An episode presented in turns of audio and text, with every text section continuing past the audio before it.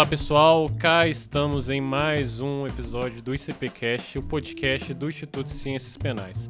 Hoje minha participação aqui vai ser bastante tímida. Eu venho só para passar a palavra para Jamila Sarkis, que é uma grande amiga, que vai conduzir o programa hoje. Para quem não lembra, a Jamila já participou de um programa aqui com a gente, o 17º episódio, que a gente tratou sobre o acordo de não persecução criminal. Só que naquela ocasião ela estava como é, entrevistada e não entrevistadora, né? Agora ela está do outro lado da bancada, coordenando esse programa, que é extremamente importante, principalmente em decorrência dos últimos acontecimentos na semana passada, né? Então, Jamila, é com você. Também fica um convite para os nossos ouvintes para ouvir o episódio 17, que é sobre o ANPP, né, que também é outro tema extremamente importante e o podcast adiantou algumas discussões, né, algumas discussões que ainda estão ocorrendo, então eu tenho certeza que também vai ser de bastante valia para todos os nossos ouvintes. Lembrando que o ICP o Instituto de Ciências Penais foi fundado em 1999, durante encontro de diversos acadêmicos e profissionais das carreiras ligadas às ciências criminais. Como o próprio nome sugere, o ICP é um fórum democrático e plural de estudos e debates em torno do tema. Estimulando a reflexão sobre as inúmeras vertentes das ciências penais, honra sua trajetória acadêmica, assumindo como eixo institucional a defesa intransigente das garantias individuais decorrentes das premissas do Estado democrático de direito e da Constituição, discussões caras à sociedade. Através da produção acadêmica, organização de eventos e cursos, o ICP cada vez mais supera os limites geográficos de Minas e do Brasil, honrando a luta pelos valores que se propõe a defender. Fica o convite a todos os nossos ouvintes para que conheçam os projetos do Instituto. Vocês podem encontrar mais informações através das nossas redes sociais, no Instagram, arroba Ciências Penais ICP ou arroba ICPjovem, ou através do site icp.org.br. Venham conferir. Sejam todos muito bem-vindos a mais um episódio do ICPcast, o podcast do Instituto de Ciências Penais. No episódio de hoje, a nossa conversa é com o professor Leonardo Marinho, advogado, mestre e doutor em Direito pela UFMG, professor associado de processo penal e também chefe do Departamento de Direito e Processo Penal na UFMG. O tema de hoje não poderia ser outro. Vamos tratar sobre a suspeição no processo penal. Leonardo, bem-vindo, muito obrigada por estar conosco, por ter aceitado o nosso convite. Te agradeço pela disponibilidade, te cumprimento e te recebo muito bem aqui no nosso podcast e já lanço a primeira pergunta. Um assunto que tem sido muito debatido nessa semana, principalmente no meio acadêmico, na grande mídia, é a suspeição no procedimento penal. Tudo isso acontece devido ao julgamento do HC 164493 pelo STF, que reconheceu por maioria dos votos a suspeição do ex-juiz federal Sérgio Moro na condução dos processos relativos ao ex-presidente Lula.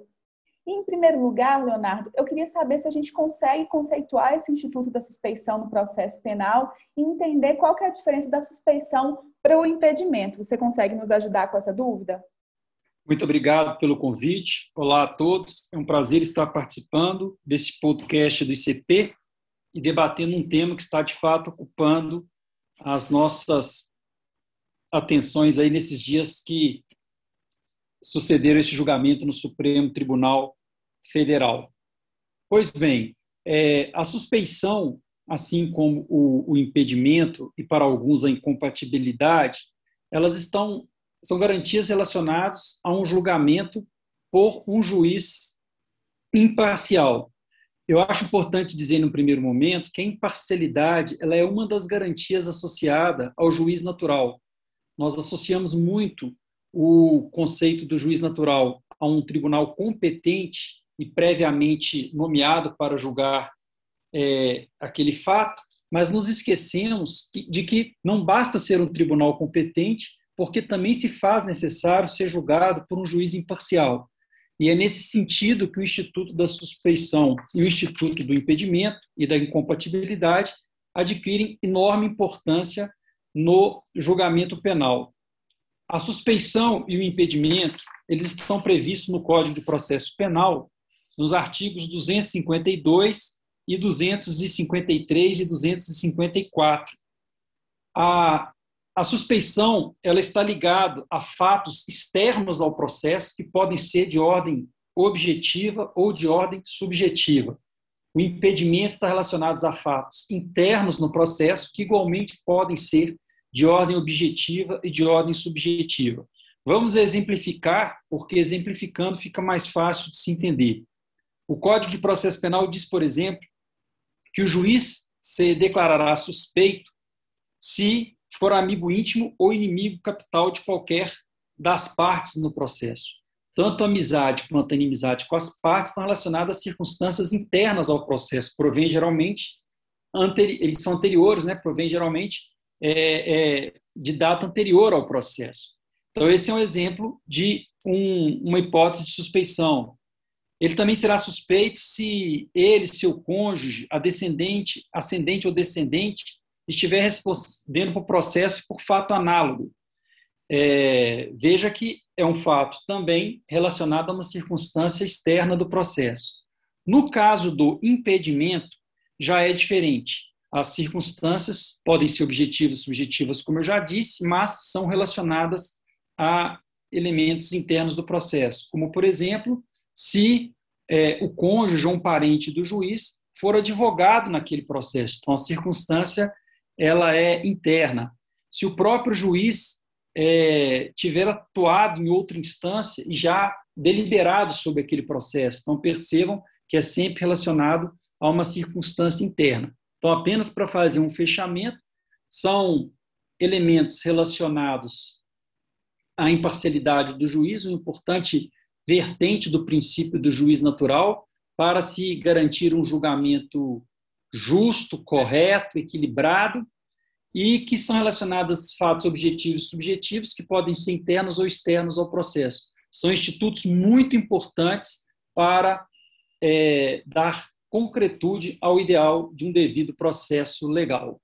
Perfeito, Leonardo. Você comentou aí sobre o juiz natural, comentou também sobre o devido processo, mas me parece que também é importante a gente tratar da suspeição a partir de uma perspectiva do processo pelo princípio acusatório. E aí eu te pergunto, levando em consideração essa estrutura de separação entre a figura do acusador e a figura do julgador, a importância da suspeição, ela se reflete nessa questão do princípio acusatório? Ela é vista, ela se expressa pelo princípio acusatório? Sem dúvida, muito bem lembrada essa conexão. Por quê? Porque se a gente for voltar ao procedimento inquisitório medieval, nós vamos verificar que ali nós tínhamos juízes que eram é, muitas vezes designados para acompanhar aquele caso específico e eram juízes que é, não guardavam a devida imparcialidade. Quando nós tivemos a progressão do sistema inquisitorial para o sistema não inquisitorial, seja ele adversarial, seja ele acusatório, neoacusatório, ou até democrático, como alguns preferem denominar, nós resgatamos, em primeiro lugar, o acto trio personal. Então, passa a ter três sujeitos e cada sujeito tendo a sua função. Então, necessariamente, nós tiramos do juiz, que tinha um problema muito sério de imparcialidade, aquele acúmulo de funções, aquela concentração quântica de funções. O juiz inquisidor, ele acusava, ele hipoteticamente defendia e ele julgava quando também investigava. Então, acumulando as funções de investigar, acusar, julgar e defender, é natural que se questione se havia ali uma imparcialidade necessária. Na medida em que se resgata o actum personarum e na medida em que se atribui a função acusatória com exclusividade para o órgão de acusação, é natural que eu preservo a imparcialidade do juiz para que ele não se preocupe mais com as outras funções e, a partir de então, possa efetivamente exercer aquela que é a grande função da magistratura, que é julgar. Julgar efetivamente com imparcialidade. Então, nesse sentido, eu acredito que sim, é possível fazer uma associação é, entre o Instituto da Suspeição e um princípio de não inquisitoriedade, um princípio de acusatoriedade, considerando exatamente a separação de poderes entre quem julga e quem acusa. O juiz inquisidor, por concentrar essas funções, não tinha essa imparcialidade, o juiz, num cenário não inquisitório, desconcentrando essas funções, ele naturalmente vai poder apenas julgar e julgar com imparcialidade. E, nesse sentido, o juiz, para preservar a sua parcialidade, não pode nem ter regras de impedimento e nem ter regras de suspeição. Outro ponto que foi bastante debatido pelos ministros do STF no julgamento desse habeas corpus do ex-presidente Lula se refere ao cabimento do remédio constitucional para se discutir esse tema da suspeição. Na sua opinião, o habeas corpus é um instrumento hábil para se discutir essa suspeição? Haveria algum instrumento próprio? Esse seria um óbice para o conhecimento do habeas corpus e para a concessão da ordem? O que, que você compreende nesse cenário? Primeiro, eu gostaria de lembrar que o habeas corpus é o instrumento mais rebelde por natureza do direito. Né, o habeas corpus, se a gente for analisar a origem dele, ele não era um instrumento que era utilizado para sequer restituir a liberdade. Ele era um instrumento que apenas era utilizado para fazer com que a pessoa comparecesse à frente do rei e fizesse a reclamação da sua situação, pedindo para que ela fosse olhada. Haviam outros instrumentos que cuidavam prioritariamente da tutela da liberdade, como, por exemplo, um homem num exibendo liberatório. Ao longo da história, o habeas corpus foi não apenas sobrevivendo, como se sobrepondo a todos esses institutos. Então, sempre que se pergunta sobre a legitimidade do habeas corpus, nós precisamos retroceder na história e compreender a magnitude do, do seu instituto, seja pela sua popularidade, seja pela sua força histórica, seja por ser o grande remédio constitucional que a humanidade se valeu nesses tempos todos. Claro que eu me refiro à cultura é, ocidental romano é, germânica e também anglo-saxã, não a cultura humana como um todo. Mas, é, como nós, o direito, temos uma dificuldade muito grande de trabalhar com esses institutos sem conceder-lhes uma fundamentação legal, eu vou mostrar que é possivelmente, possivelmente cabível, com base na lei, justificar a, a, a impetração do habeas corpus. É, primeiro fator que justificaria do ponto de vista legal é que se trata de uma nulidade inequívoca prevista no artigo 564 do Código de Processo Penal, que diz é, a nulidade ocorrerá por incompetência, suspeição é, ou suborno do juiz. Há aqui um problema muito sério de redação, porque é, se falou de suspeição, não se falou de impedimento, é um problema de sistematização clássico do capítulo de nulidade do Código de Processo Penal, e não deveria ter a palavra suborno, porque essa, essa não é nenhuma palavra é, técnica do ponto de vista jurídico. Nós temos o crime de corrupção, né? E, e deveria então ser por incompetência, suspeição e impedimento do juiz para ficar melhor sistematizado. Mas o que interessa aqui é que a suspeição é uma causa de irregularidade do ato processual, nesse caso seria o julgamento, relacionada a um problema de imparcialidade do juízo. E se eu pegar o artigo 468 do Código de Processo Penal, que regulamenta especificamente, é, desculpa, 648, que regulamenta especificamente é, as hipóteses de cabimento do habeas corpus, nós vamos verificar que o habeas corpus pode ser impetrado quando é, houver uma coação ilegal, por exemplo. E uma das hipóteses é, de coação está previsto no inciso 6 do artigo 648, que é a hipótese de nulidade do processo. Então, para aqueles que sentirem a necessidade positivista de enxergar no dispositivo da lei a fundamentação para o habeas corpus, basta conjugar o artigo 564, inciso 1 do Código de Processo Penal, que se relaciona ao capítulo de nulidades, e ali se fundamenta uma nulidade na hipótese de suspeição, com o artigo 648, inciso é, 5 do Código de Processo Penal, que traz uma das hipóteses de fundamentação do habeas corpus. Não obstante, eu poderia apenas pegar a, a hipótese de previsão generalizada do habeas corpus, que está na Constituição e no Código de Processo Penal, para lembrar que cabe habeas corpus sempre que alguém tiver na iminência de sofrer uma violência ou uma coação ilegal ou um abuso de poder na sua liberdade. Só nessa previsão mais aberta, eu já conseguiria encaixar e justificar o cabimento do habeas corpus. Como é que eu não vou tratar um julgamento por um juiz suspeito como uma coação derivada de um abuso de poder ou de uma coação manifestamente ilegal? Então, eu não vejo problema nenhum em fazer com que o habeas corpus seja utilizado como instrumento perfeitamente hábil a viabilizar a discussão sobre um caso de suspeição é, perante o Supremo Tribunal Federal. O que eu vejo é, há alguns anos, uma resistência em reconhecer a força e amplitude do habeas corpus e uma resistência é, contra a sua própria história, que, de uma certa forma, é lamentável. E, por fim, apenas para botar um ponto final nessa, nessa questão que se levanta, basta se lembrar que o habeas corpus foi impetrado e foi concedido. Então, é porque se reconheceu uma possível coação ilegal, um possível abuso de poder, e esse abuso não poderia deixar de ser conhecido e julgado e apreciado por, a, por uma questão meramente burocrática do direito, por preciosidades do direito. Se é uma questão que afeta um princípio de devido processo legal, o princípio do juiz natural, o ideal de um julgamento civilizado, que é tão caro à civilização moderna, eu acredito que nós não devamos ficar é, presos em fórmulas, presos em formalidades e deixar com que essa formalidade se sobreponha à própria é, coação que seja legal ou ao abuso de poder que ali estaria caracterizado.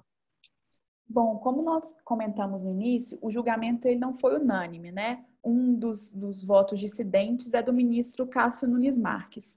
E ele aduziu que o instrumento correto para análise de toda essa questão seria a exceção de suspeição, porque nela existe a possibilidade de se produzir provas e se, de, de se garantir o próprio contraditório ao juiz. E o habeas corpus impossibilitaria esse contraditório, porque seria um instrumento naturalmente de estrutura enxuta, nas palavras do ministro. Eu gostaria de saber, professor Leonardo, se você concorda com essa situação eh, de contraditório, que o juiz precisaria exercer o contraditório nessa exceção, nessa exceção de suspeição e que teria sido impedido de exercê-lo no instrumento do habeas corpus, se haveria, nesse caso, uma necessidade de conferir ao juiz, de fato, um contraditório nessa questão que envolve a decisão sobre a suspeição. É, não posso concordar de forma alguma, porque todos os conceitos de contraditório que conheço na teoria do processo estão, é, estão relacionados a uma garantia que é concedida à parte no devido processo e não ao juiz. O juiz não integra o contraditório. O contraditório começa com uma informação que se dá às partes para que elas possam reagir. É o conceito lá da primeira metade do século XX. Na segunda metade do século XX, se transforma em uma garantia de participação simétrica das partes para contribuir com a construção do provimento que seria a própria sentença ou o próprio acórdão. E, finalmente, já na virada do século XX para o século XXI, o contraditório se, se transforma em garantia de influência e não surpresa. Então, em qualquer desses três que são os conceitos dominantes, o contraditório se converte uma garantia das partes de participação no processo, seja, como eu disse, para ter informação e reagir, seja para garantir uma situação isonômica e, a partir dessa situação isonômica, efetivamente poder contribuir, ou seja, para influenciar a decisão e não permitir que ela traga elementos de surpresa. Então, eu vejo nesse julgamento, no voto do ministro Nunes Marques, uma, uma um argumento que vem que foi trazido com bastante impropriedade. Não se não se deve deixar de conhecer o habeas corpus porque ele em tese não permitiria um contraditório ao jogador, simplesmente porque o contraditório não está previsto na, na, na Constituição como uma garantia do magistrado, e sim como uma garantia da parte, seja porque os manuais de processo civil e penal deixam isso muito claro ao conceituar essa garantia, seja porque, quando se entra com habeas corpus, já se caracteriza uma hipótese de coação ilegal ou de abuso de poder, e na medida em que se caracteriza, se emite um ofício para o juiz ou para a instância inferior, para que ela tenha oportunidade de se manifestar e posicionar sobre aquilo, embora isso não seja contraditório. Mas eu apenas estou fazendo essa lembrança porque, se ele entende que o habeas corpus não seria cabível porque não permitiria uma manifestação do juiz, no meu entendimento, há outro equívoco aí, porque em todo habeas corpus a autoridade coatora é ouvida para se manifestar. E cá entre nós, o habeas corpus tem uma hipótese de cabimento muito estreita, ou seja, o motivo que leva à sua impetração pode ser muito bem caracterizado do ponto de vista técnico e permite uma análise é, suficiente se é ou não caracterizador aquela situação de um abuso de poder ou de uma de uma coação ilegal.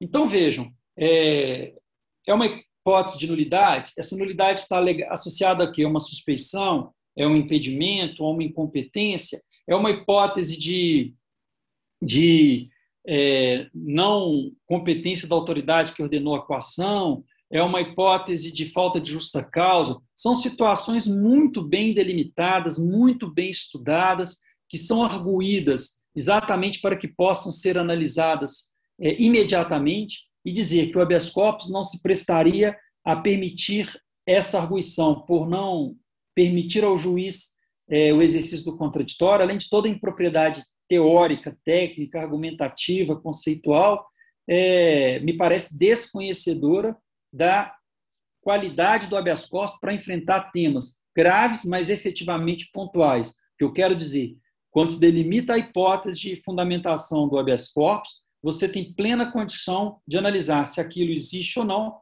independentemente de uma manifestação do juiz. Ainda assim, é dado ao juiz a oportunidade de se manifestar por meio é, do ofício que ele tem que responder. E eu quero lembrar que para se chegar com um habeas corpus no Supremo Tribunal Federal, possivelmente isso já foi arguído na primeira instância, já houve manifestação do juiz de primeira instância. Quando ele argumenta que deveria ser tratado por exceção de suspeição, eu queria contrapor aqui dos processos que eu vi correndo na Lava Jato, e não foram poucos, quase todos, eu poderia dizer, trouxeram uma exceção de suspeição.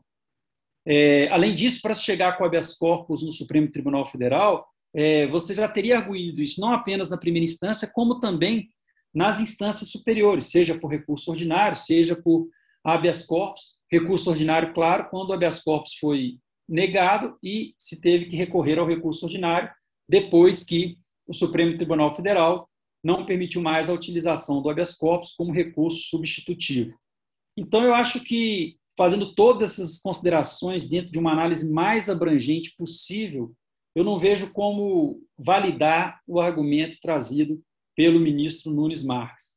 Para mim, absolutamente incorreto do ponto de vista teórico, técnico, processual e conceitual. Era essa a observação que eu gostaria de fazer.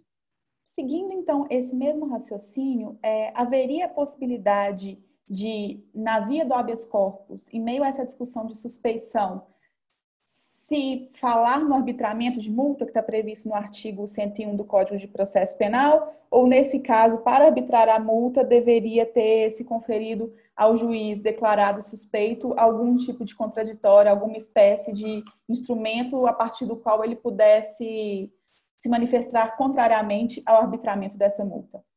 É, eu, eu acho que de verdade, essa, essa questão da multa, embora nós vamos enfrentá-la, é a menor das questões a se preocupar. Se nós temos um julgamento que, se, que foi que transcorreu por um juiz suspeito e por um juiz que é, não se mostrou imparcial ao longo do processo, eu acho que prioritariamente tem que se preocupar com a declaração de suspeição, com a consequente declaração de invalidade dos atos que cercam esse julgamento. Esse, para mim, é o ponto fundante, essa, para mim, a preocupação que, que precisa ser é, deixada clara. Não obstante, o artigo 101 do Código de Processo Penal diz que, quando uma suspeição é julgada procedente, os atos serão nulos, pagando o juiz as custas no caso de erro inexcusável, e, e nesse caso, então, a, a multa ser, será imposta. É, veja bem, volto ao ponto que eu acho que se entrelaça com a questão anterior. É, os argumentos que levam à análise de suspeição são argumentos objetivos, são argumentos relacionados a fatos e circunstâncias concretas. Esses fatos podem ser apreciados, esses fatos podem ser analisados, as circunstâncias é, precisam ser avaliadas uma a uma para se chegar a uma decisão. Na medida em que o tribunal entendeu que houve é, um, um julgamento por suspeição e que se faz necessário por para preservar o próprio equilíbrio do sistema de justiça brasileiro, reconhecer a invalidade desses atos, declarar efetivamente a suspeição, eu acho que se torna uma consequência natural. Mas vou colocar aqui de novo a minha opinião. Para mim, a questão da multa ela é o que menos importa. O que mais importa é que seja feita a correção, tendo em vista que isso inviabiliza é, um sistema de justiça equilibrado em cima de um ideal de um devido processo legal. Então, a multa, de fato, é o que menos me preocupa. Mas, se quiserem é, dar é, destino essa multa, uma vez que ela é prevista no artigo 101, os fatos que levam ao julgamento, a reconhecimento de suspeição no julgamento como esse, são tão graves, tão inequívocos, que eu não acredito que é, se deva pegar novamente a formalidade de um contraditório para o juiz que não existe. É, acho que as questões falam por si, acho que o, o julgamento fala por si e, e, os fatos que lhe foram apontados são muito graves. Né? Quais são esses fatos? Orientação de acusação. O Brasil perdeu muito tempo por questão ideológica e até é, apaixonada, se isso é normal ou se não é. Retomaram lá atrás a figura do, juiz, do juizado de instrução. Eu mesmo vi, vi inúmeras pessoas que eram leigas querendo dizer isso. Não, mas o Brasil adotou o juizado de instrução. Não, o Brasil não adotou o juizado de instrução. Se abriu o Código de Processo Penal de 1941, ele só não adota como ele explica por que, que não adota. Agora, quando a gente vê pessoas que não estudam processo penal, que nunca estudaram a história dos sistemas de justiça e administração de justiça, debatendo apaixonadamente por ideologia, essa ideologia se traduz ou na defesa intransigente da Lava Jato e do combate à corrupção, ou é, na história do, do ex-presidente, e, e, argumentos como esse são colocados sem que é, os pontos técnicos estejam presentes, me parece que a gente toma uma proporção é, incabível. Então, veja, se orientou a acusação, como é que isso pode ser uma coisa normal? Se nós estamos falando, e falamos há pouco tempo, que é, tem sim uma ligação imediata com o princípio de não inquisitoriedade, ou princípio acusatório, porque o juiz inquisidor concentrava todas as funções. Então, superar a inquisitoriedade passa necessariamente pela desconcentração das funções do julgador. Como é que eu posso entender que o juiz tem essa liberdade para orientar um, um, um órgão de, de acusação? Né? Seja em como deve ser feito um pedido para se acatar uma prisão, como se deve fazer um pedido para se é, prover uma cautelar, é, como se deve fazer o pedido para conseguir qualquer diligência probatória. Isso fere de morte um juiz que coordena as atitudes da acusação, quando não coordena as atitudes da própria investigação, para que o julgamento ocorra dentro daquele quadrante que ele entende ser o correto, ele já perdeu a sua imparcialidade. Então, eu estou dando esse exemplo para mostrar que o fato é gritante, que o fato fala por si que isso não pode ser tolerado.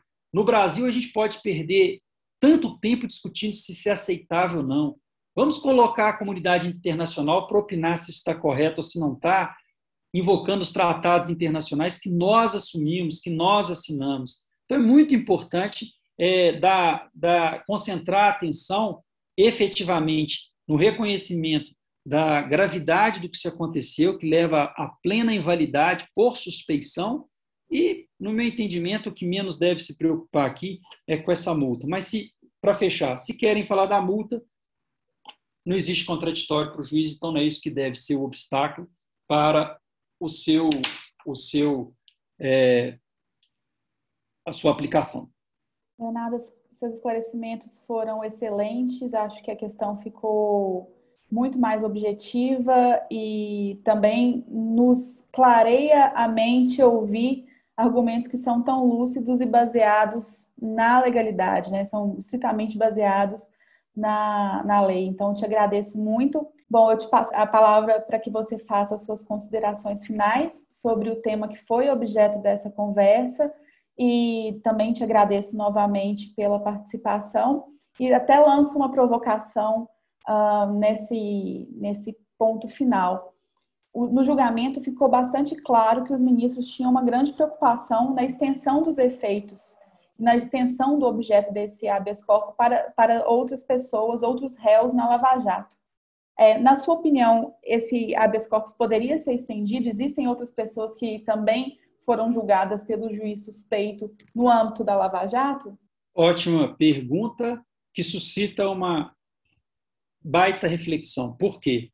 Porque nós estamos diante de um juiz tecnicamente imparcial que se limitou a ser juiz julgou todos os casos preservando a sua imparcialidade e que apenas um caso é, cometeu algumas irregularidades que comprometeram a sua imparcialidade, tornando-o suspeito, pode ser um cenário, que é o que o Supremo Tribunal Federal está se esforçando para é, sustentar, ou então nós estamos diante de, um, de um, uma operação em que o juiz, como atividade padrão, é, orientou a acusação, é, se excedeu nas, nas medidas cautelares, sobretudo nas prisões processuais, com o objetivo manifesto de obter confissões e delações, e então haveria, em sua natureza intrínseca, um problema claro de suspeição e de imparcialidade que afetaria a todo mundo. Eu acho que para responder essa questão, já que ela se ela se converte nesses dois cenários que nós desenhamos, é, nós precisamos é, lembrar aquilo que o Supremo não gostou muito de lembrar. O que, que trouxe à tona esse problema de imparcialidade e os é, graves abusos que aconteceram durante é, a Operação Lava Jato?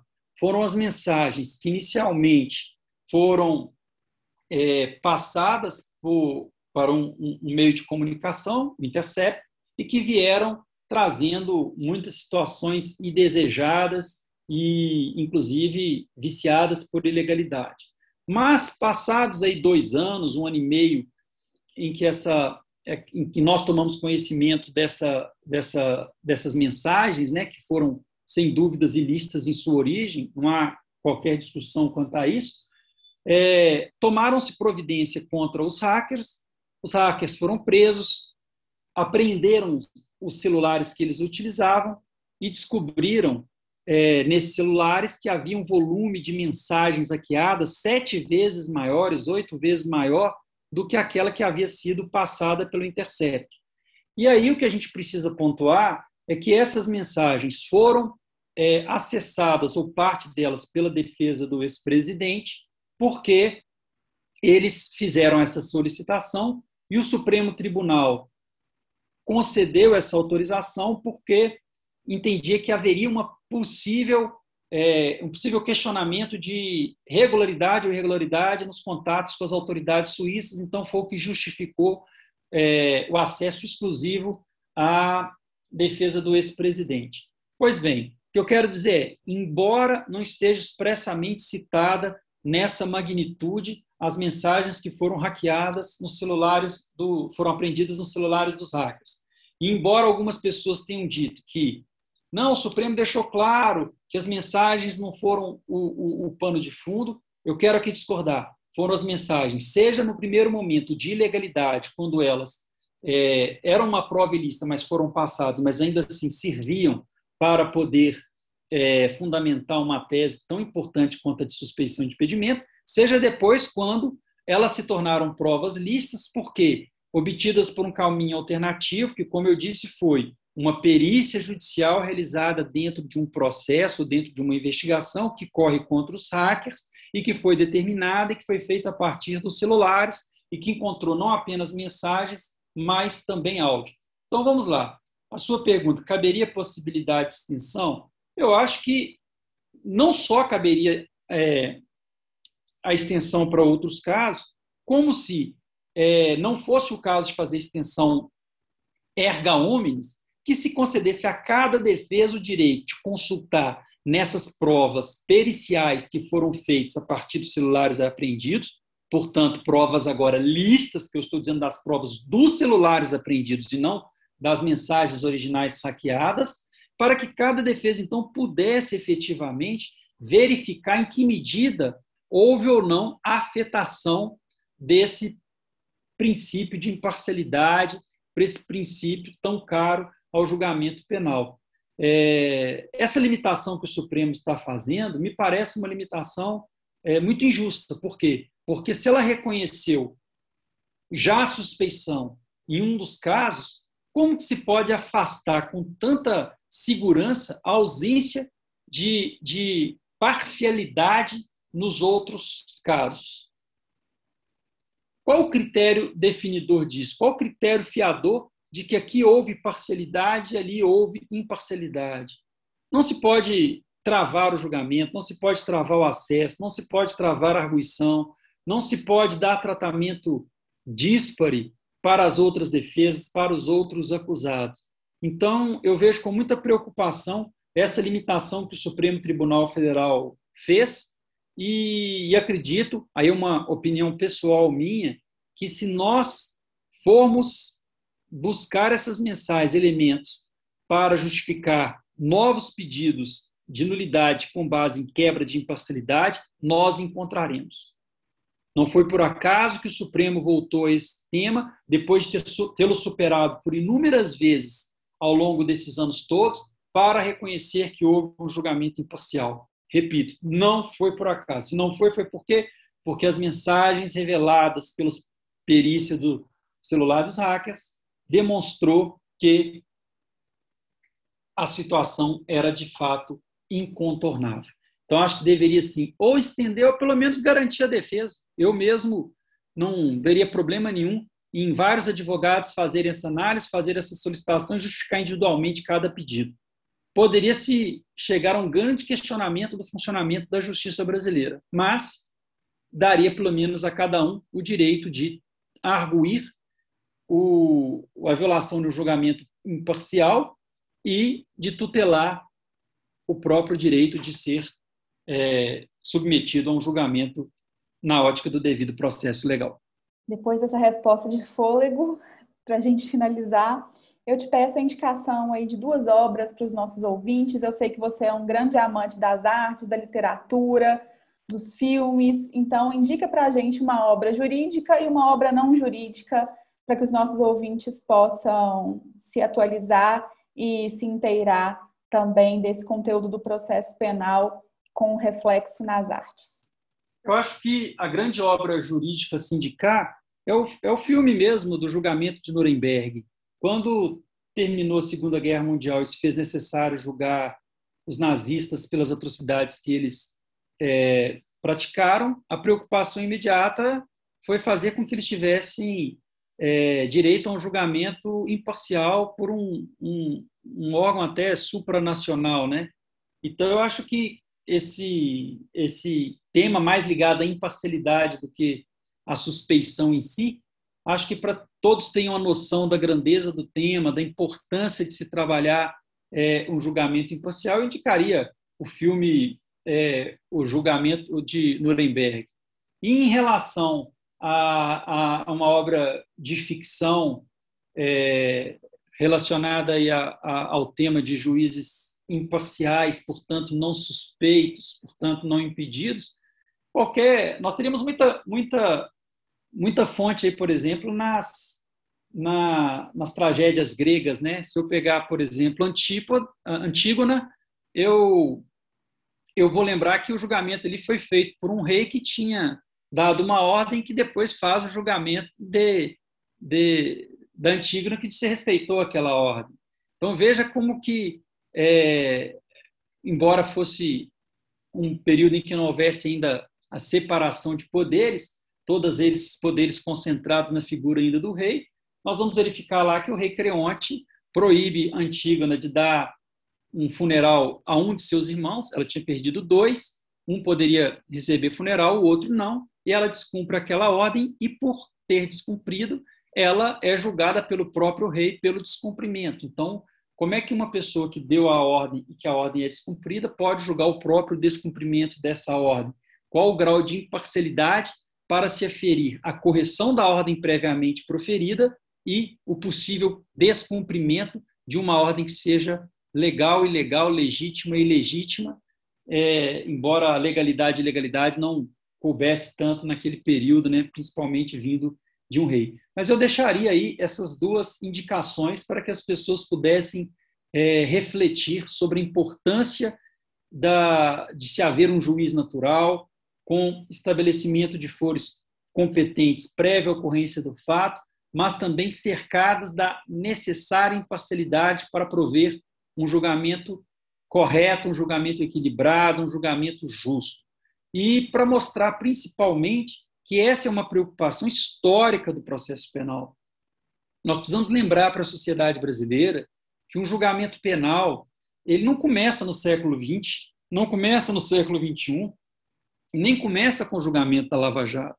Quando se chega aos princípios que é, norteiam esse julgamento hoje, nós vamos perpassar por toda a história, são questões históricas, são questões de superação é, das monarquias absolutistas, são questões de superação das monarquias antigas, dos impérios, da estruturação de um poder judiciário, são regras que começam mais especificamente no século XII, que vem em constante progresso, em constante aperfeiçoamento. Então, é muito importante é, que se dê importância para as regras de julgamento. Eu falo isso muito para os meus amigos que são leigos e vejo que eles não percebem a importância disso. Entender que uma democracia se faz por instituições e que uma dessas instituições é o Poder Judiciário e que, para gerir o Poder Judiciário, existem regras internacionais de um devido processo, que são históricas e que fazem parte da construção de um Estado de direito, é fundamental para que a gente possa exercer a cidadania plenamente. Não seria renunciando às regras de julgamento que nós vamos combater adequadamente a ilicitude, a criminalidade por mais grave ou por mais indesejada que ela seja, por mais violenta, por mais é, por mais é, incólume que ela seja, nós precisamos efetivamente é, é, respeitar as regras de julgamento. E um país que quer ser de primeiro mundo tem condição de estruturar a investigação, já estruturou a acusação, nós temos um poder judiciário estruturado. Então, com a investigação estruturada, com acusação estruturada e com julgamento estruturado, respeitando-se as regras do julgamento, nós podemos acreditar, sim, no processo penal como é, instância de conhecimento de fatos qualificados como ilícitos e de produção de provas sobre essa ilicitude para prover julgamentos e, dentro do que a sociedade anseia, reprovar com base na prova e nas regras de julgamento aqueles fatos que são classificados por ilícito. Isso no que eu estou falando não vai levar a uma impunidade, isso que eu estou falando não vai impedir que penas sejam aplicadas para as pessoas que cometeram crime. Vai apenas impedir que penas sejam aplicadas indevidamente por ferir regras de julgamento, dentre as quais as regras que tutelam a imparcialidade e que, portanto, criam cláusulas de suspeição e cláusulas de impedimento. Excelente, excelente. Senhoras e senhores, esse foi Leonardo Marinho, professor da UFMG, advogado penalista, conversou conosco hoje sobre o tema das suspeições. Leonardo, te agradeço muito pela participação novamente, em nome do ICP, em nome do ICP Jovem. Nosso espaço está sempre aberto para você. Tenho certeza que os nossos ouvintes também vão poder aproveitar muito do conhecimento que você compartilhou conosco aqui. Muito obrigada de verdade, viu? Eu que agradeço e me coloco sempre à disposição do Instituto de Ciências Penais, que por meio dos seus podcasts têm dado uma grande contribuição à evolução das ciências penais, não só em Minas Gerais, mas também em todo o território nacional. Muito obrigada. A gente vai ficando por aqui. Lembrando a vocês de seguirem o ICP nas redes sociais. No Instagram nós estamos no perfil ICPJovem e também no perfil Ciências Penais ICP. Agradeço a todos vocês pela audiência, por terem acompanhado conosco esse episódio. Deixo meu abraço. Também sou um pouco suspeita, falando de suspeição, para gravar o episódio com o Leonardo Marinho, porque foi meu professor, trabalhamos juntos e é uma pessoa por quem eu nutro enorme admiração mas agradeço também a diretoria de comunicação do ICP por essa oportunidade, na pessoa dos diretores Emanuel, Pedro e do nosso saudoso Ícaro Leão, a voz mais aveludada e mais sedosa do Brasil. Foi difícil substituí-lo aqui hoje, mas espero ter cumprido essa missão. Um grande beijo a todos e até o próximo episódio.